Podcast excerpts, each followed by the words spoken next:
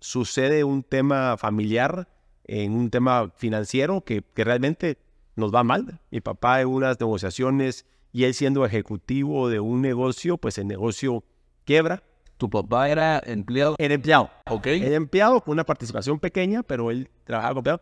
Él quiebra y, y digamos que todo nuestro cuadro financiero y las metas y todo, pues se cayó. Sí. Y mi papá nos dice, miren, ya no podemos, ya no puedo seguir manteniendo, ya no podemos tener eso y pues decidan ustedes qué hacer. Yo ahí creo que eso es de los momentos más, de los primeros momentos que a mí me hizo clic en mi cabeza. Dije, "Uy, yo tengo que eh, hacer algo mío eh, para yo ser responsable de mis actos, de mis hechos y no depender de otras eh, personas. Ahí subsistíamos semana tras semana. O sea, habían momentos muy críticos. Yo me recuerdo momentos que decía uno, y creo que todos emprendedores lo viven o lo han vivido, que llegaba la quincena y había que pagar planillas, había que pagar proveedores y lo lográbamos así como una hazaña, como una meta cumplida. Y yo tenía un señor que trabajaba conmigo part-time financiero.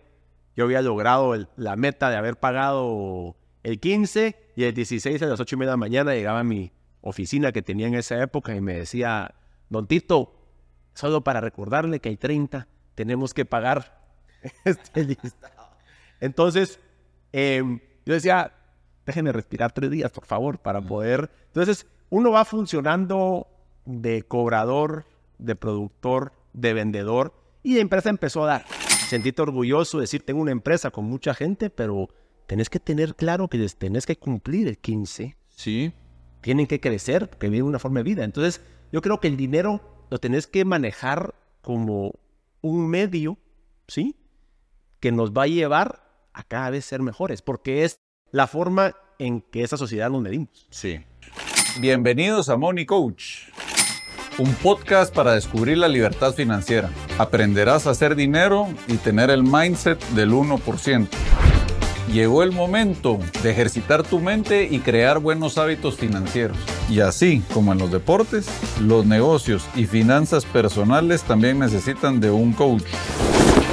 Conversaré con mentores, money coaches, y juntos lograremos vivir en abundancia y crear riqueza. ¿Aceptas el reto? Yo soy Adrián Lemke y esto es Money Coach.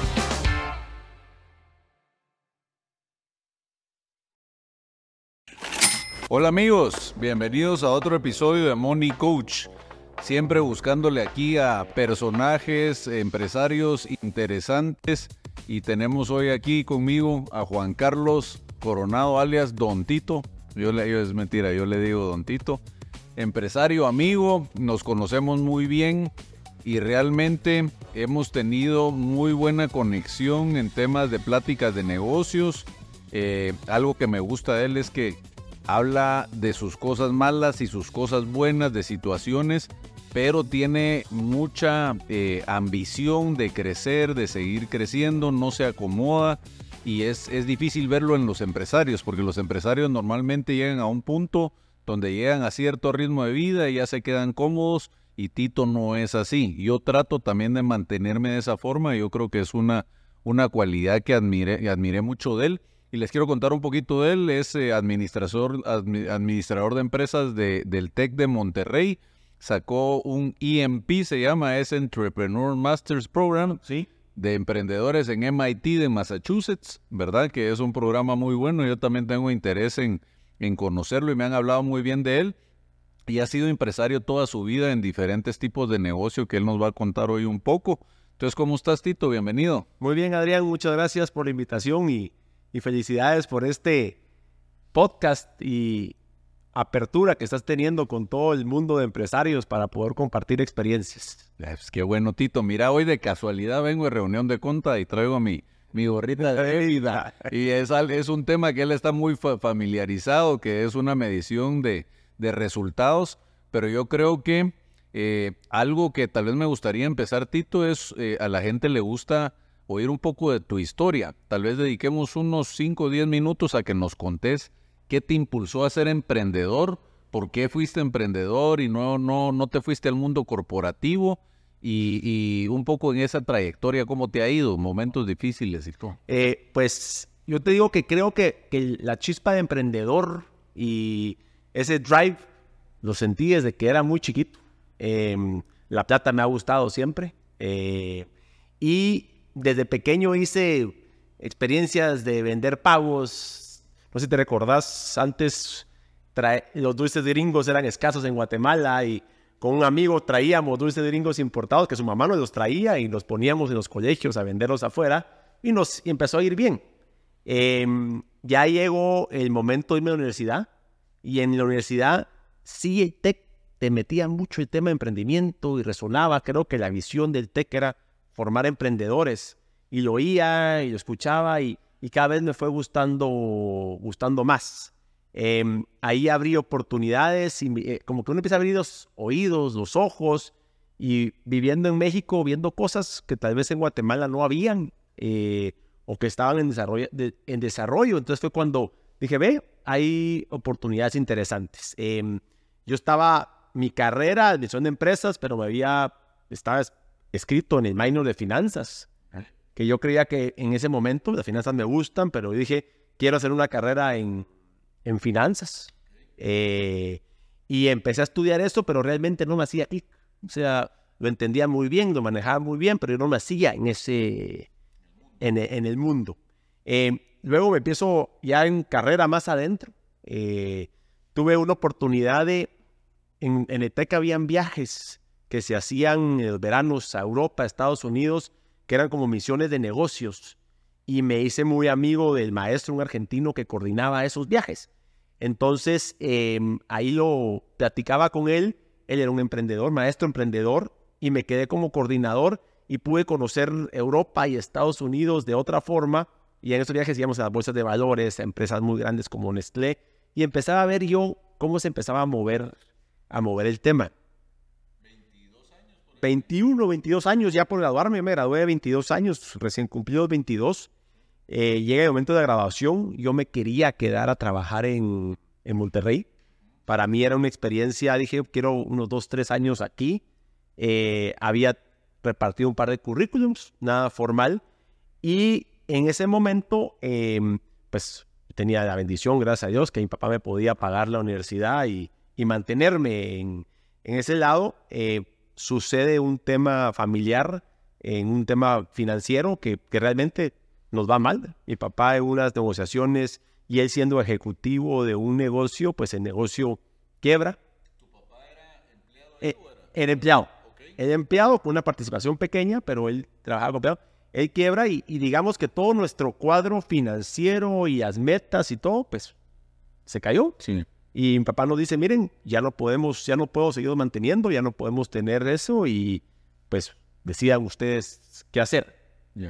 Yo ahí creo que eso es de los momentos más, de los primeros momentos que a mí me hizo clic en mi cabeza. Dije, yo tengo que eh, hacer algo mío eh, para yo ser responsable de mis actos, de mis hechos y no depender de otras eh, personas. Yo había hecho unas prácticas en una empresa de Grupo La Moza en México, Crest, y, tuve mucho clic con el gerente general en esa época de esa empresa. Cuando me graduó, le llego a pedir trabajo. Y me dice, mira, Tito, te doy trabajo, pero no aquí, te doy trabajo en Guatemala. Y dije, bueno, interesante. Em, ¿Qué tengo que hacer? Anda a hacer un estudio de mercado a Guatemala. Y en el estudio de mercado, pues básicamente miramos si hay negocio para poner una fábrica, para importar, para hacer esas cosas. Ok, perfecto.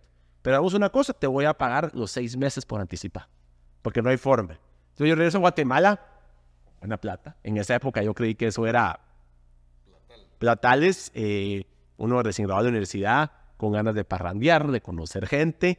Y realmente empecé el estudio de mercado y empecé a ver que había negocio. Me empecé a aburrir porque fue así estudio de mercado. Entonces dije, ¿qué pasa si empiezo a vender este producto? Eh, entonces lo vendo, eh, empiezo a vender y digo, miren, denme un producto para vender. Entonces me autorizan vender y empezó a importar. Ahí fue la primera vez, mi primer contenedor. Lo vendí muy bien, rapidísimo. Y al final, cuando cuadré cuentas, perdí plata. Perdí buena plata y dije, uy, algo malo hice. algo hice malo, pero el mercado estaba. Empezamos a vender un contenedor al mes, dos contenedores, seis, siete contenedores, y ya la competencia empezó a, a sentir que estamos en la presencia, bajan los precios y me sacan del mercado. Entonces, mejor estudio de mercado que eso, creo que, que, fue, que fue claro. Y fue cuando hicimos la primera sociedad con este grupo eh, mexicano y pusimos una fábrica bien pequeña. Yo tengo un tema que yo no tenía capital para poderle hacer frente. Ellos me dieron chance a mí de poder el 49% de, las, de la capital, pero tenía que igualar, no tenía. Entonces dije, bueno, tengo que hacer algo, tengo que hacer... Y la inversión en las máquinas nuevas, el mercado no tenemos, no tengo plata. Entonces le llamo un día y digo, mira, ¿tienen alguna fábrica vieja en México que no usen? Y me dice, mira, en, no me acuerdo que era Torreón o algún lugar en Coahuila, en México. Me dice, hay una fábrica vieja que está en una bodega, si te funciona, es tuya. Vuelvo yo allá, lo veo, cuando veo eso, realmente era chatarra, pero dije, no, eso me funciona a mí. Solo quiero hacer un paréntesis, hoy esa máquina sigue operando en una fábrica en Nicaragua. o sea, 20 años después ya no funciona, pero la tenemos operando porque es, creo que tiene algún significado sentimental, que nos sirve en cualquier emergencia. Y ahí empezamos, digamos, nuestro proceso ya con un emprendimiento más formal. Eh, un emprendimiento difícil porque el mercado era nuevo, habían competidores grandes con mucha fuerza, donde nos costaba mucho. Y también en ese momento con un acceso a capital muy difícil. O sea, no teníamos ese acceso, entonces, como yo decía, ahí subsistíamos semana tras semana. O sea, habían momentos muy críticos, yo me recuerdo momentos que decía uno, y creo que todos emprendedores lo viven o lo han vivido, que llegaba la quincena y había que pagar planillas, había que pagar proveedores y lo lográbamos así como una hazaña, como una meta cumplida. Y yo tenía un señor que trabajaba conmigo part-time financiero. Yo había logrado la meta de haber pagado el 15 y el 16 a las 8 y media de la mañana llegaba a mi oficina que tenía en esa época y me decía, don Tito, solo para recordarle que hay 30, tenemos que pagar este listado. Entonces, em, yo decía, déjenme respirar tres días, por favor, para poder... Entonces, uno va funcionando de cobrador de productor, de vendedor, y la empresa empezó a dar. Yo siempre digo, ese es, em, sí tenía claro que hacía ser emprendedor. Ahí me gusta también contar en esa época, una de las épocas más difíciles, yo siempre seguí repartiendo currículums. Y me llamaron de una, una multinacional Solo una pregunta ahí. A ver. Porque dijiste, vine ah, como ejecutivo, pero después entraste como socio en Cresto. ¿cómo? No, siempre fui, siempre, siempre, desde el principio fue... sí, pero siempre fui socio. Ya. O sea, y, cómo lograste esa entrada que no es tan fácil siendo tan joven? Ellos, ellos, ellos me dijeron que necesitaba un socio de 49%. Ok. Entonces, básicamente les dije yo que yo lo quería hacer. Yo hacía esa, esa inversión, pero no tenía. Entonces negocié que con parte de mi salario y lo que iba generando, iba haciendo los aportes. Ya. Hasta poder nivelar al 49%. Ya, ya, Sí. En esa época... Pues, ¿Yo ¿Fuiste vos el que empujó o ellos te dieron la oportunidad de decir queremos un socio? No, fui yo el que empujé. Ah, ok. Sí. porque ahí es un poco la parte emprendedora. Sí. Donde dicen que a veces cuesta eso con las empresas, que te den la oportunidad que, de, de tener participación. Yo creo, yo, sí, yo creo que, yo creo que esos son, son, son timings, son momentos en los que está la operación. Eh, yo creo que ellos en ese momento dijeron, arriesguemos poco y, y si Tito está pujando y dándole, veamos hasta dónde, hasta dónde llega. Em, entonces, como todo, como, como todo negocio, lo siempre es relacionado como un matrimonio. Tiene sus cosas buenas, sus cosas malas, em, donde la idea es seguir juntos para seguir sumando y, y, siempre tener ese fin en mente. Hacia dónde quiero llegar, qué quiero alcanzar y, y por supuesto no confundir, que eso nos pasa muchas veces, que creer que vender mucho es igual a ganar mucha plata. Sí, no, nada que ver. O sea, eso es, hay que tener mucho ojo y saber medir, porque puedes vender mucho y estar perdiendo plata. Conozco tantos casos que presumen sus ventas y están perdiendo plata. Exactamente, exactamente. Me ha pasado varias veces a mí. O sea, ahí juega mucho el ego, Sí. juega mucho decir crezcamos, hagamos, pero entonces sí te digo, eh, esas son las cosas que he ido aprendiendo poco a poco en, en lo que va mi trayectoria como emprendedor. Claro, como el enfoque a ir de top line a bottom line, que es lo importante. Sí. Sí. Va, entonces ponete, venís y ahí estabas en Crest, pero decís que empezaste repartiendo CVs. ¿Había algo que no te convencía del negocio o estabas muy inquieto en probar otras No, cosas? no, no. eh, mi, mi, mi ingreso financiero personal Está muy apretado. está muy apretado. Ya, ¿sí? Y estás Y- en tus 20. Sí, estaba en mis 20 y sí, yo utilizaba todas formas habidas y por haber de financiamiento, tarjetas de crédito. Ya te habías endeudado personalmente. O sea, y, y creo que llegué a tener 15 tarjetas de crédito. Wow. Las endeudé todas. A veces llegó el punto donde no las pude pagar. Claro. O sea, lo cuento, o sea, Complicado. Sí, vale.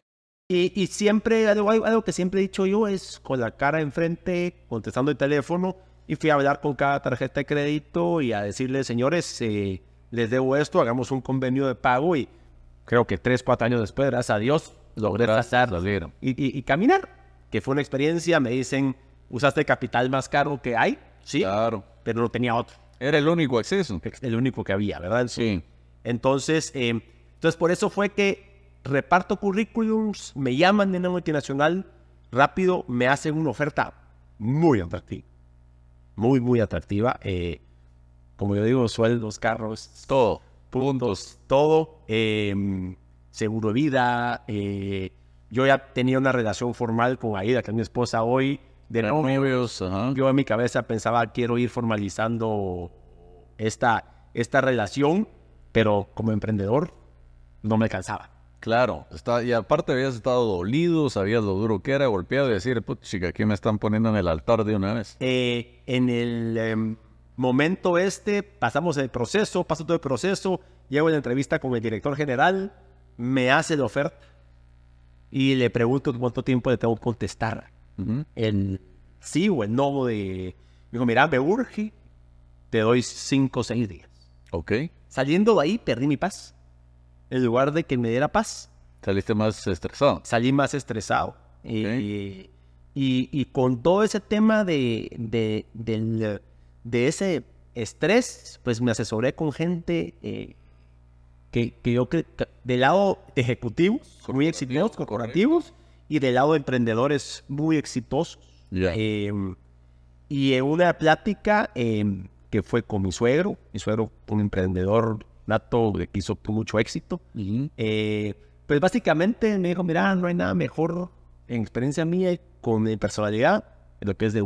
Que lo que trabaja, hay mucho sacrificio, pero hay muchos beneficios. Ya. Hay muchos beneficios. Ese día yo en la noche decidí rechazar la oferta y seguir adelante. O sea, tuvo una buena influencia y una voz en... eh, Sí, Ok. Ese, ese día dije, no, voy como emprendedor, mi camino, estoy metido en esto, sigamos. Démosle. Démosle, Ok. démosle, démosle y apretemos. Ya. Ya. Sí. Ahí eh, en tus 20 y ahí qué, qué pasos te tomaste. Y la empresa empezó a agarrar más forma, Ok. caminando. Eh, ¿La estabas dirigiendo ahí también? yo la estaba dirigiendo, yo la operaba. Ok. Una empresa pequeña y empezó a crecer, empezó a crecer, empezó y a, a- a convertirse en un player importante en la industria de, de Guatemala, eh, hasta el punto de llegar que ya no nos entendimos con los socios. Ok. Eh, La comunicación. la comunicación se, te- se terminó, los intereses cambiaron. Sí. Eh, yo siempre tenía mi, mi espinita de crecer, crecer, eh, decir, bueno, si hoy vendemos, bueno, referencia, mil toneladas, ¿por qué no vender cinco mil toneladas? Claro. El mercado está, hay que atacarlo, hay que tenerlo. Ahí fue donde ya no, ya no, La visión estaba diferente. diferente, eh, ya la mentalidad de emprendimiento con la parte corporativa de ellos no nos funcionó. Yo buscaba integrarme ya en más negocios para poder mejorar el negocio. Había muchas limitantes. Sí. No les gustó a ellos y, y llegamos a un, no un final feliz. Eh, fue una terminación, cada quien por su camino. eh, y ahí fue donde yo dije, yo conozco eso. Me recuerdo, me preguntaron cuando firmaron que me exigían que firmara un no compete. Dije que lo iba a firmar Claro. pues, lo que había aprendido a hacer era eso y, y dije, yo voy a seguir con este negocio. ¿Y, y era que vos le ibas a dar, vender tu parte o ellos a vos? No, eh, eh, eh, yo iba a vender mi parte. ¿Ok? Yo como gerente general lo tenía, yo había hecho el negocio de cero al punto que estaba, ya no nos llegamos, fue una mala terminación, no legal, sino que nos dimos la mano. Sí. pero- y básicamente yo seguí el negocio, invité a otros socios eh, y montamos la otra parte de la- de la empresa y seguimos creciendo y, y trabajando. La misma marca, sí. No, no, no, no. La, Otra la marca era, la marca era de, de ellos. ¿Ok? Y creamos nuestra marca nueva y con eso seguimos ya hace nueve años y, y, y- eso ha traído muchas cosas. Eso no dependía mucho el negocio de ellos como proveedores de ciertas cosas. Mira, eh, ya no había mucho valor no. agregado. sí, sí, había muchas cosas que dependían de ellos, pero como había pasado en la industria, ¿te gusta? 15 años, ya conocía, ya conocía proveedores. eh, yo creo que como emprendedor uno es metiche Sí. y lo que te interesa y había viajado en el mundo buscando proveedores, había hecho muy buenas relaciones con mis clientes, con, con proveedores y ahí fue donde empezamos a, a pensar en esto, donde dijimos, aquí sí podemos dar el brinco más grande. Claro, claro. Ok. De ahí, ¿cómo te desarrollaste después de eso a otras industrias? Porque te fuiste también a desarrollo inmobiliario, que te has metido en varios proyectos como Sí. director y te ha ido relativamente bien. Sí, mira, yo creo que, yo creo que la, la industria se va dando, eh, va caminando eh, y como uno va conociendo a tanta gente, Sí. conozco a vos, conoces, eh, como la chispita de emprendedor siempre está, pues en el camino me invitan a un proyecto eh, para entrar de inversionista y empezar a operar un poquito. Veo los números y digo, interesante. Entremos, sí. eh, hay que meter plata, hay que endeudarnos. Y ahí fuiste, te fue yendo bien el otro negocio, que eso es tal vez para que la gente entienda. ¿va? Uno empieza, empezaste sin capital, fuiste generando ya tus profits y todo, fuiste pues, pagándote dividendos, fuiste generando tus ahorros y esos ya los fuiste colocando en estos proyectos. Así es, Ya. así es. ¿Alguna disciplina que tuviste específica o era dependiendo el mes o cómo era? Porque no, me imagino Mira, que no era tan... Mira, mira, yo, yo, tal vez una disciplina es- es- es- específica, yo te voy a decir que mi mejor disciplina es la constancia de trabajo. Sí. O sea, creo que... El, el pa, pa, pa, Eh, Ajá, pa. el de echar eh, una disciplina financiera, una es no gastarme más Claro. que hago Generar que eso. Y, y la otra te diría es siempre pensar que lo que voy generando es para invertir. Claro. Sí, porque, porque eso te va a Ah, dar... ¿Tenés alguna regla de ese 100% de que ahorras, alguna parte la dejas al ahorro o otra inversión? O... A mí, a, mí, me- a, mí, a mí lo que me gusta y lo que he platicado con socios y eso es básicamente 30% de utilidad neta sacarla ¿Ok? y el resto Reinvertirlo en el mismo negocio o en algún periférico. Ok, que tenga la similitud. que te, o que te conviertas proveedor mismo o, o irte integrando un poquito más. Por hacerte un ejemplo, en la fábrica eh, de la materia prima principal, la caliza, es decir, Claro. compremos mina de caliza para tener el suministro propio, Sí. integrémonos en alguna otra forma, entonces invirtamos en eso para que el negocio se vaya blindando y formando más fuerte. Pues haciéndole más estructura. Más estructura, correcto. Ok. Va, y de ese 30 has ido metiendo en bienes inmuebles y estos Así es. proyectos, etcétera. Y ahora, por ejemplo, eso, ponete, yo veo mucho en Estados Unidos que los gurús de finanzas personales le recomiendan a la gente va, a ahorrar 10%. Yo digo que está bien, pero lo que uno quiere es tratar de llegar a la libertad Ah. financiera. Eh, ¿Algo específico ahí o lo manejas muy dependiendo el año, dependiendo... Mira, no, yo, yo específico no tengo, lo voy manejando mucho, en- depende del año y, y las oportunidades que se te van presentando, pues, porque Claro. que hay quienes que se presentan y unos que las buscan. Sí, Eh, entonces, yo te diría que, que va dependiendo, en eso no tengo una regla espe- específica, creo que es un, un buen tema para ponerle un poquito de, de pensamiento que como es- un índice. Fíjate vos de que yo creo que es fácil cuando vos sos tal vez este colaborador o ejecutivo empleado, porque realmente sabes tu ingreso Sí, sí. es más fácil tener. Sí. O si tu negocio es bastante estable, pero la mayoría de negocios tienen ciclos, ¿va? Entonces, no es como que puedes tener, va, 30% me voy a repartir si de repente estos meses tiene uno pérdidas. Entonces, eh, ¿crees que eso tenga que ver o no? Sí, sí, sí, yo creo. Porque es muy volátil. fuertes, otros así. Ya. Creo, creo, creo, creo que, que como eso a mucha gente lo asustaría. Claro. Yo creo que es de las bondades y de las mejores características de los emprendedores, pues. O sea, son muy resilientes. Sí, somos muy resilientes. Eh, y entonces decís, bueno, este mes me fue mal, tengo que encontrar... ¿Cómo te sentís esos meses?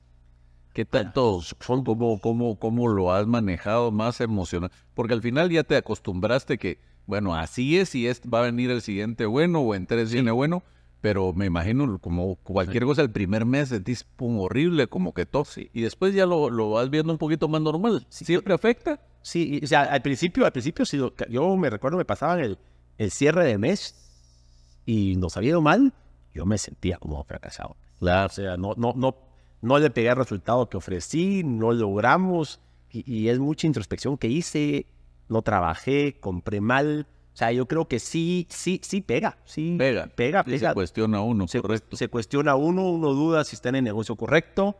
Uno duda porque no me metí en la empresa que me mandaron a llamar. Claro. Eh, uno duda, pero creo que eso, conforme la resiliencia que uno va creando y la experiencia y el callo, decís, bueno, aquí está. Y yo siempre digo, el fin en mente. Si el fin en mente es esa meta, claro. vamos y, y, ahí, y ahí seguimos. Ya, va. Y por ejemplo, venís vos y te repartís tus dividendos y los vas haciendo, invirtiendo y todo. Pero por ejemplo, ¿qué le podrías decir a la audiencia en el sentido de, por ejemplo, vos y yo hablamos que tenemos un numerito? Sí. Lo que no hemos hablado y que vamos a hablar después es que después de ese numerito, ¿qué va a pasar? E-, esa es una.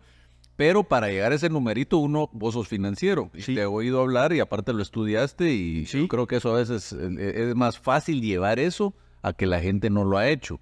Eh, por ejemplo, para tu numerito, ¿vos tenés una fecha específica por tal X o Y razón? ¿O es algo que tal vez es difícil? No, mira, tal, vez no tengo una fecha específica, pero sí mi numerito al que yo quisiera llegar, en el momento que llegue, ya no operar. Ok, ya ser director. Ya ser director. Ya, eh, ok, y, te voy a hacer una pregunta, porque te conozco bien. Yo creo que vas a estar contento seis meses, así. ¿Qué onda? Ah? Yo, yo, yo, yo, creo, yo creo que es, todo ese numerito y ese sueño que uno tiene es, es muy volátil. Pues que cambian las circunstancias y uno puede decir, bueno, sí, ya estoy como director, tranquilo, que, que, siempre en la vida de emprendedor sí estoy tranquilo. Yo decía y siempre pensaba, porque yo me recuerdo platicando con, con alguno de mis socios, decía, a la voz, eh, que fue un día de mucho estrés, decía yo, hace cinco años yo soñé estar en estos volúmenes de operación en la empresa y creí que iba a tener muchísimo más tiempo libre del que tenía hace cinco años. Claro. Y no. O sea, el estrés aumenta, las responsabilidades crecen, los compromisos tienen, tu cartera de clientes es más grande, entonces hay que atender a más clientes, hay que quedar bien con ellos, hay que inventarse con ellos. Entonces, realmente el decir ese ciclo va a bajar, yo en los que llevo de emprendedor no creo. Pero eso es lo que yo veo en vos, que te metes a más cosas. Entonces es difícil decir voy a salir de esto cuando me estoy metiendo a otras cosas, a vos. Sí. Y entendible, ¿va? Porque al final yo creo que, yo veo, Mara, yo, yo no sé, ¿va? vos, yo siento que yo nunca me voy a jubilar totalmente. O sea, retirar totalmente, porque ponete, tal vez es la edad, pero yo cinco días en la playa sin hacer nada, me siento mal, no la paso bien. Sí. Un día tal vez. Sí. Pero ya el segundo, si no estoy productivo, y vos y yo que nos gusta el deporte y todo eso, como que somos muy activos. Y creo que es un buen ejemplo a vos, porque al final yo creo que cuando yo he visto a la Mara que se retira 100%, tal vez sí vive, pero ¿qué, qué tan feliz podrás vivir así? Entonces es un, es un que, yo, yo, yo, sí creo, yo sí creo, y, con lo que voy aprendiendo, yo creo que el descanso y la vacación es muy importante. Súper, súper, súper importante Para, para recargar pilas. Pero nosotros con AIDA hemos empezado a tener una dinámica de vacaciones activas. Claro. De aventura, de, movimiento. aventura, movimiento, inventarnos cosas, eh, en compartir con los niños. Eh, a veces pueden ser actividades que nos gustan más a nosotros como pareja y los niños decir, no nos gusta a nosotros, pero pero la idea es eso, que, que haya algo que hacer. Claro. Eh, y, yo me, hemos mezclado mucho en esos viajes de descanso, también dos días de negocio, o sea, como para poderle sentir un poquito más de sabor, un feeling, y decir, bueno, no tengo, no sé si les pasa a todos, es, pero cuando uno descansa, a mí me da caro conciencia. Sí, sí, ya, ya también muchos se siente uno. Sí, entonces, decir, bueno, no, estoy trabajando. Pero voy a un curso, voy a aprender algo, voy a hacer Sí. algo Y, productivo. y creo que es importante poder meterse algo que te desconecte la cabeza. sí. O sea, decir, me voy de aquí para poder Y regresar viene, fresco. y viene uno Sí. 100%. Sí. Mira vos, ¿y cómo te ha ido en el tema de, mira, uno está, yo, yo, ahorita mi enfoque es ser un buen líder para mi equipo, incluso para mi esposa, para mis papás y para mis hijos. Sí. Pero algo que he visto, ¿cómo te ha ido con el tema en los hijos? Porque todo eso a veces uno lo hace, pero no tenés claro y vas viendo el reflejo en la actitud de los hijos. No salen diferentes, vos Hay unos que hacen, Sí. son más disciplinados que otros, vos Pero ponete, eh, te pongo el ejemplo, ya te he platicado. Mi hijo Ian, mano, él dice que quiere ser tenista profesional. Sí. Yo estoy seguro que era como tu mentalidad en el béisbol, vos. Y se levanta a las cuatro y media, ya no se queja, va en la tarde, ponete hoy, se levantó a las cuatro y media, se fue a jugar básquet. No fue siempre así, fue un proceso. Pero yo nunca fui así. Entonces yo digo, hay un potencial y están viendo algo eh, en, en nosotros, va vos, en eso. ¿Cómo, cómo, cómo sentís que, que yo- impacta eso en los hijos? Mira, yo, yo creo que lo primero, pues los hijos, y, y creo que la mejor forma de educar, porque uno nunca sabe educando, pues, con el ejemplo. Ese, Totalmente. ese es el, el primero y, y tratarlos de impulsar en lo que les gusta y en sus sueños. O sea, hay, que, Sí. hay que guiarlos, porque son muy pequeños, ¿no? uno no sabe eso. Eh, a uno le gustaría tener más tiempo para estar con ellos, Claro. pero está el balance Chance, productividad. y les quiero dar esto, pero para esto hay que... Hay que hacer eso. Y la palabra sacrificio, muchas veces a mí no me gusta la palabra sacrificio porque Se ve como mi sufrimiento. sufrimiento y, y realmente uno trabaja porque le gusta. Exacto. O sea, no, no, no, yo no estoy sacrificando algo que no, me gusta Claro. hacer negocios, me gusta trabajar, Claro. hay estrés y también me encanta estar con mis hijos, con mi esposa. Sí. Entonces, regresando a los hijos, eh, yo digo que me salió, yo tengo también mi hija más grande, Celina, eh, se llama con el golf y el baile, sido una niña sumamente disciplinada, ya niña, no, ya ya, y ya niña me va a regañar. Ya tiene 17. 16, 16. 10, 17, es deportista, eh, ha sido muy intensa eh, y esta niña lo que se propone lo, Lo cumple. cumple. Juliana es más artista, Juliana tiene muchas habilidades, creo que él lo está buscando y lo va a encontrar. Y Juan, es el pequeño, también igual de deportista que con la disciplina. Y yo creo que el deporte, uno soñaría que tu hijo fuera futbolista y llegue a jugar al Real Madrid, a- al Barcelona, los- dependiendo de eso, que Celina golfista profesional, pero yo creo que el deporte les va a abrir Puertas. puertas. Sí. Y Jugar en equipo, la disciplina. Sí. Entonces ese skill, creo yo, meterle a tus hijos una, una disciplina muy, muy disciplinada, les va a dar un skill enorme para, para su vida adelante, que uno quiere es que sean exitosos. Mira vos, yo, yo abiertamente lo digo, yo siempre fui disciplinado, pero no al nivel que mi esposa venía. Y ella me ayudó mucho a disciplinarme en horarios, etcétera, etcétera. Y, y realmente eh, lo, lo transmite uno a los hijos. En el trabajo, me imagino que opinas lo mismo. A vos yo ahorita el enfoque es cómo podés exigirle algo a tus líderes si realmente no lo sos vos. Ah, es como, sé, sé puntual y, y uno llega 15 minutos tarde. O sea, es incoherencia. Entonces, como uno debe, yo lo que me, tal vez estoy pensando muy grande, Batito, pero o sea, ponete yo como líder, digo, ¿cómo soy el ejemplo de esposo, de papá, de deportista, de saludable eh, y de empresario? Que digan ellos, bueno, este cuate tiene toda la razón a ser tan duro con nosotros, porque yo eso les digo, así, yo no, yo no les exijo nada que me exijo a mí. Y yo creo que vos me entendés bien porque es claro de, de la disciplina. Y yo te veo a vos muy autodisciplinado, incluso no tomar licor, pues, o sea, te echas un traguito, pues, pero sos muy controlado y sos muy apasionado. Y ya lo acabas de decir que tenían la duda, vos no te castigas mucho, que a veces tiene uno épocas que, que, que es cierto que uno se disfruta el trabajo, pero a veces también uno es muy duro con uno mismo.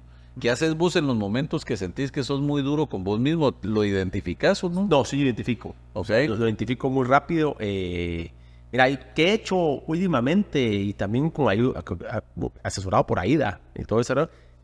Tengo una, un coach eh, profesional, psicólogo, sociólogo, que me ayuda Claro. a, a encontrar esos balances y también a, a combatir los demonios que tenemos todos en la cabeza, ¿verdad? Entonces, totalmente. yo creo que como, como empresario, si un jugador de base tiene coach de bateo, tiene coach de fildeo, tiene coach mental.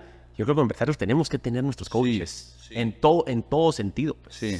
Y, y decir, ir a platicar y decir, ah, bueno, no estoy tan loco. Pues. Claro. O sea, Adri- Adrián tiene los mismos traves que yo, tenemos, y no, también no decirlo como traves, sino que los mismos cosas en tu cabeza que decís, bueno, pues si estoy un martes jugando básquet, jugando golf a las 9 de la mañana y tengo todo en orden, ¿por qué no? ¿Por qué no? Entonces, creo que esas cosas que uno tiene que ir ayudando con estas personas profesionales en sus ámbitos para poder cada vez ser una mejor versión de uno. Mencionaste coach. Si yo tengo un coach también, psicólogo, creo que compartimos el Sí, mismo a vos. sí. Y sabes que no, hasta ahorita encontré uno, el mentor.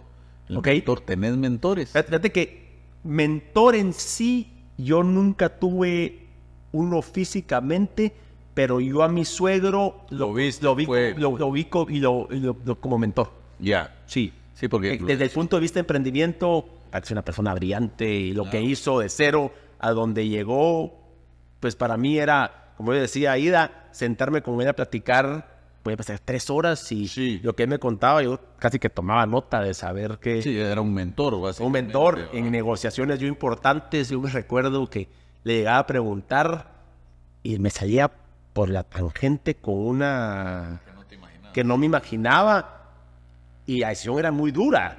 Y lo que yo me recuerdo era cuando pues, estaba yo negociando con vos que tenía que tomar esa decisión, me daba más estrés no llegarle a contar que había hecho eso que hacerla. Entonces Ya. eso, y, y me funcionó en 95%. Funcionó, ajá. Me- me- entonces yo miraba ahí como mentor, no, lo- no he tenido uno así, creo que es buenísimo tener Pero un mentor. también, mira, no, no se quiere oír uno mal, pero te voy a decir una cosa. O sea, dicen que un mentor debe estar 10x arriba que uno. Depende que el mentor normalmente va a ser de negocios para nosotros.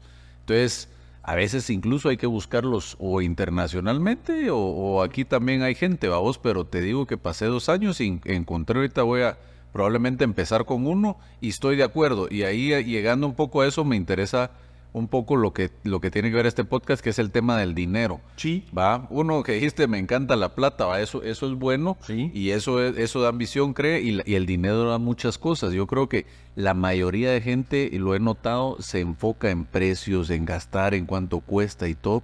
Y yo te digo, yo prefiero pagar un psicólogo que cuesta tres veces más que el promedio, pero mano, los resultados son diez veces más. Va, incluso lo barato sale caro y por eso eh, también hay que tratar a la gente de cambiarle su enfoque a que se enfoque más en más ingresos y no en siempre estar en el presupuesto de gasto. Siempre es como gasto, que, que- que esto no, esto no. Y qué rico poder llegar a un restaurante y no decir no quiero pedir, quiero pedir la langosta. Y ya, ya- ya no es ni el precio, una cosa así. Esa es parte también del enfoque de, de motivar a la gente. ¿Qué, qué es tu driving con el dinero? Es, ¿Qué es, eh, qué es- qué es mi drive con el dinero? Em, yo creo que el dinero soluciona muchas cosas. Em, yo creo que el dinero ha sido satanizado. ¿Sí? Eh, siempre digo esa pregunta, siempre dicen que el dinero es la raíz de todos los males. Yo pregunto, y lo veo de un libro, no sé si leyeron el libro Atlas Road, ¿cuál es la raíz del dinero? ah, La raíz del dinero es tu esfuerzo, es tu drive, tu fuerza. Entonces, hay un dicho que decían que es, creo que mi suegro le decía, era, never be ashamed of a healthy color of money. O sea, el dinero te va a traer cosas buenas, como mucha responsabilidad, como muchas res- eh, te propósitos que hacer. O sea, sentirte orgulloso, decir, tengo una empresa con mucha gente, pero tenés que tener claro que les tenés que cumplir el 15. sí, Tienen que crecer, porque viven una forma de vida. Entonces, yo creo que el dinero lo tenés que manejar como un medio, ¿sí? Que nos va a llevar a cada vez ser mejores, porque es la forma en que esa sociedad nos medimos. Sí. Dos cosas de eso. Mira, vos, yo digo, tú puedes, uno puede tener el mejor corazón, pero sin plata puedes ayudar sirviéndole comida a un pobre.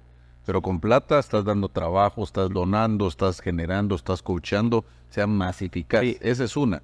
Y la otra, no sé si la oíste de Juan Ignacio. El dinero lo que tiende es a potencializar si sos una persona buena o mala. A vos, o sea, si, si sos vicioso y tenés más plata, te vas a ir más a Las Vegas. Si sos más bondadoso, vas a generar más trabajo, vas a preocuparte por tu gente. Entonces, la gente lo sataniza y por eso no quiere tener una relación con el dinero, pero es fácil lo dicho de que si no tenés una relación con el dinero, el dinero no se te va a acercar. Tenés que tener ese, ese poder de la atracción y la gente debe cambiar mucho ese su mindset, ¿va? Sí. Cambiar, cambiar ese chip. Entonces yo creo que eh, a la audiencia es hablar de dinero con personas de confianza. Creo que eh, debemos siempre ser humildes, pero si ustedes ven tanto Tito como yo, nos encanta y tenemos números bien grandes, ¿va Tito? Porque son grandes. Y yo al final a veces uno dice, ni se cree, uno, yo no me, yo a donde estoy ahorita no me veía hace 10 años, claro.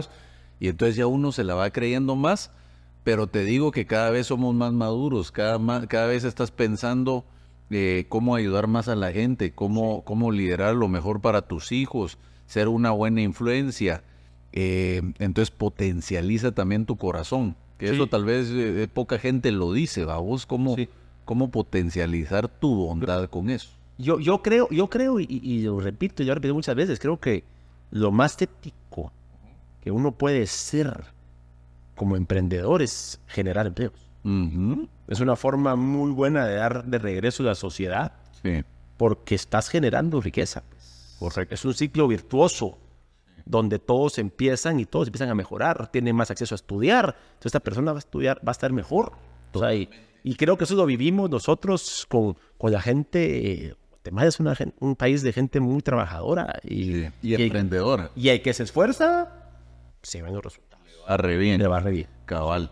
Sí, aquí por falta de, de, oportunidades de trabajo la gente se vuelve emprendedora y hay mucha cultura de emprendimiento. A vos eso, eso es, es algo bien positivo pero ¿cómo se llama? Bueno, eh, eh, en temas de dinero, yo, yo te diría que cómo ayudamos a la gente a cambiar ese mindset.